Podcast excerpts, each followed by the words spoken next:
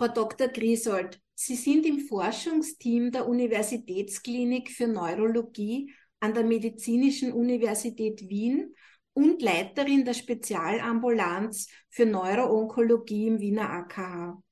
Vielen herzlichen Dank, dass Sie sich heute Zeit genommen haben, uns dieses Interview zu geben. Sehr gerne, danke. Dankeschön. Äh, Frau Dr. Griesold, das Gebiet der Neurologie umfasst alle Erkrankungen des zentralen Nervensystems. Das Gehirn, das Rückenmark, die peripheren Nerv, also das periphere Nervensystem und das autonome Nervensystem sowie sämtliche Erkrankungen der Muskulatur. Frau Dr. Griesold, wenn wir jetzt auf die onkologische äh, Seite eingehen, was bedeutet Neurotoxizität und wodurch kann sie entstehen?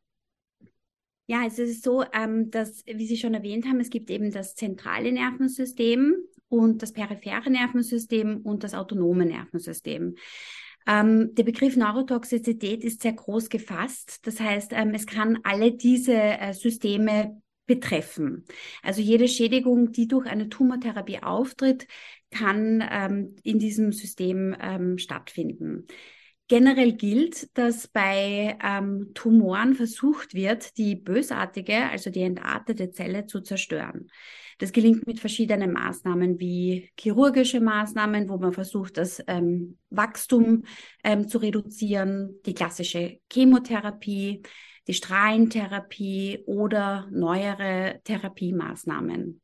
Das sind zum Beispiel die Moon-Checkpoint-Inhibitoren zu nennen. Das sind äh, Medikamente, wo man sich eigentlich zum Nutzen macht, dass man das eigene Immunsystem austrickst und dann die eigenen Immunzellen, die Tumorzellen zerstören können. Weiters gibt es auch die sogenannten KT-Zellen. Die werden vor allem in der Hämatologie angewendet. Ähm, da ist es so, dass man der Patientin oder dem Patient ähm, Immunzellen entnimmt, diese genetisch modifiziert und wenn man sie wieder verabreicht, können auch diese neuen Immunzellen sozusagen die Tumorzellen zerstören. Mhm.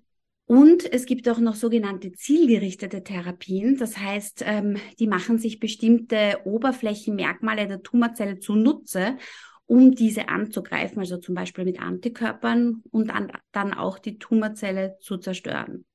Aber bei all diesen Therapien kann es auch sein, dass normales Gewebe und eben auch Nervenzellen zerstört werden. Mhm. Das ist eben die sogenannte Neurotoxizität.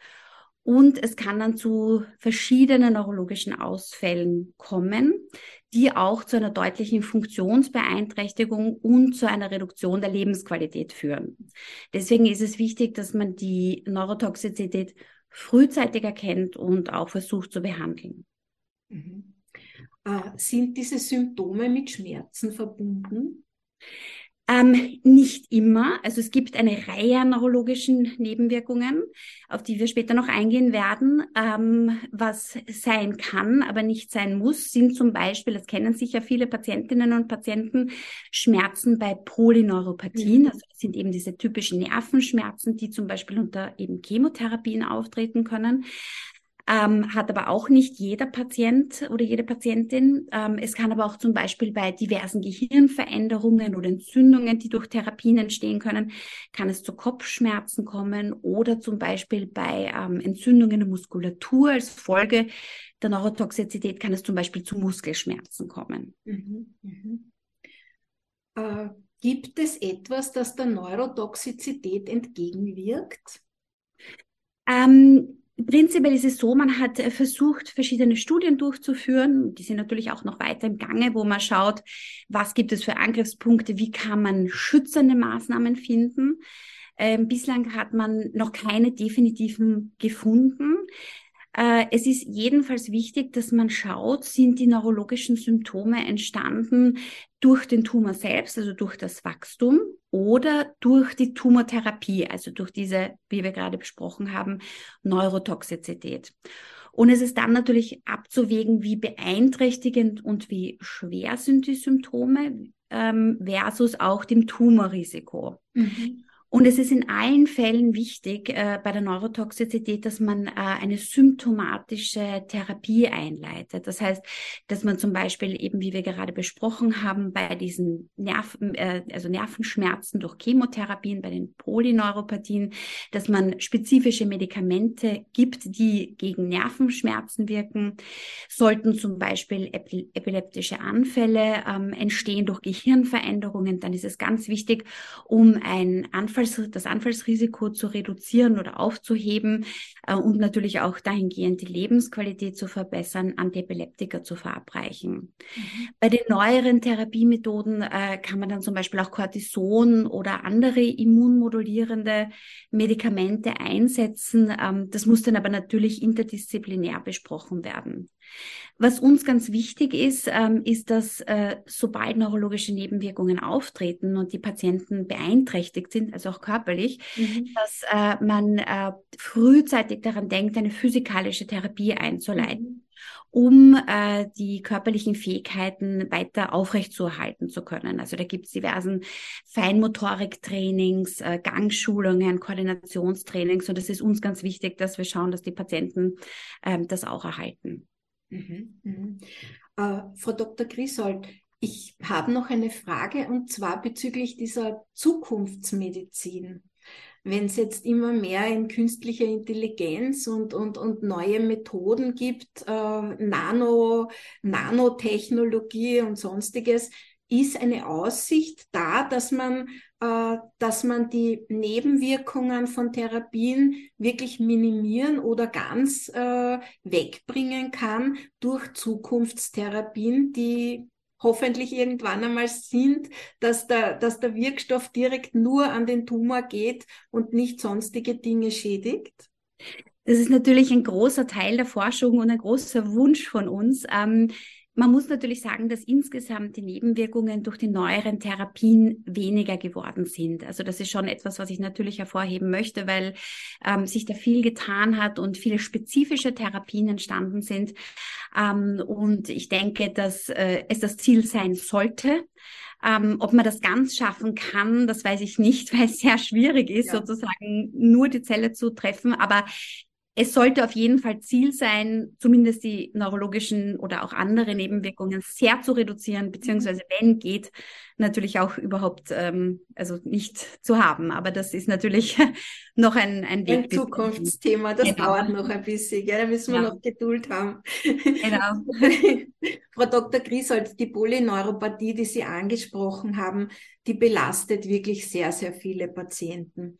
Gibt es etwas, was die Patienten selbst machen können, um, um das zu lindern, um ihre Polyneuropathie, ihre Schmerzen? Sie haben schon angesprochen, frühzeitige physikalische Therapie. Gibt sonst noch irgendetwas, was man den Patientinnen mitgeben kann, wie sie sich selbst ein bisschen das Leben erleichtern können, wenn sie an diesen äh, Schmerzen leiden? Ja, es ist wichtig einmal zu wissen, dass ähm, die Polyneuropathie äh, eben, sie kann mit Schmerzen einhergehen, wie wir schon besprochen mhm. haben. Ähm, es können aber auch zum Beispiel negative Symptome äh, auftreten, also zum Beispiel nur ein Taubheitsgefühl, mhm. das aber auch natürlich sehr unangenehm und belastend für die Patienten ist.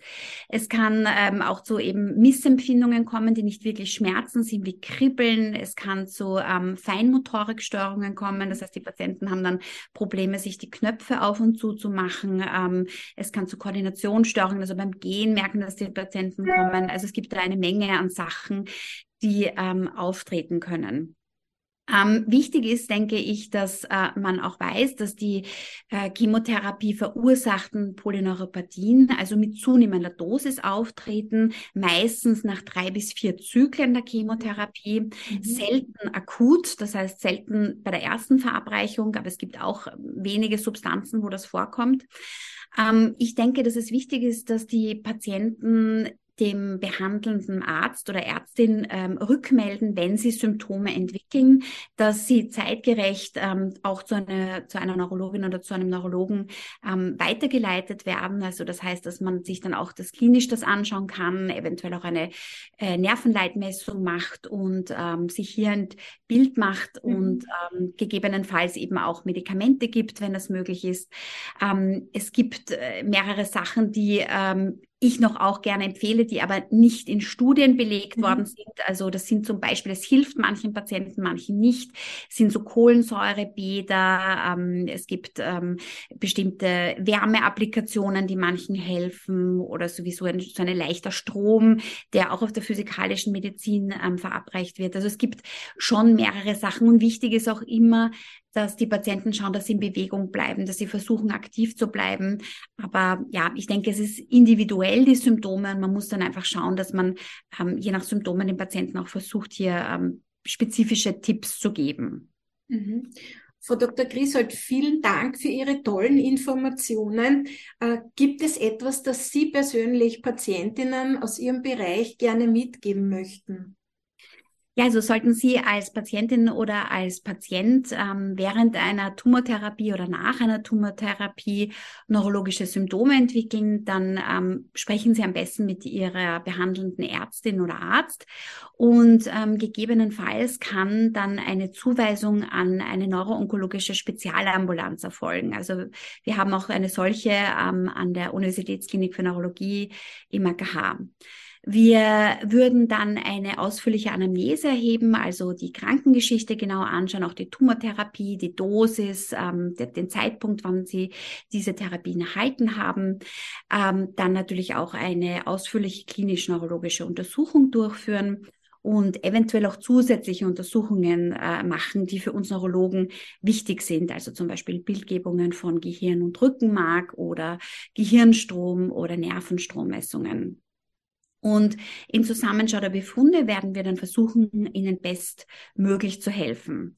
Wir haben im AKH auch eine enge Kooperation mit anderen Fachrichtungen, die in der Betreuung von Tumoren ähm, involviert sind, also Onkologie, Strahlentherapie, Radiologie, Neurochirurgie, Neuropathologie und ähm, physikalische Medizin. Und wir haben hier auch eine enge äh, interdisziplinäre Zusammenarbeit und können da sicher auch gut weiterhelfen. Vielen Dank. Gibt es das auch in anderen Bundesländern in Österreich oder, oder gibt es eine Kooperation mit dem AKH, wenn irgendwas gebraucht wird?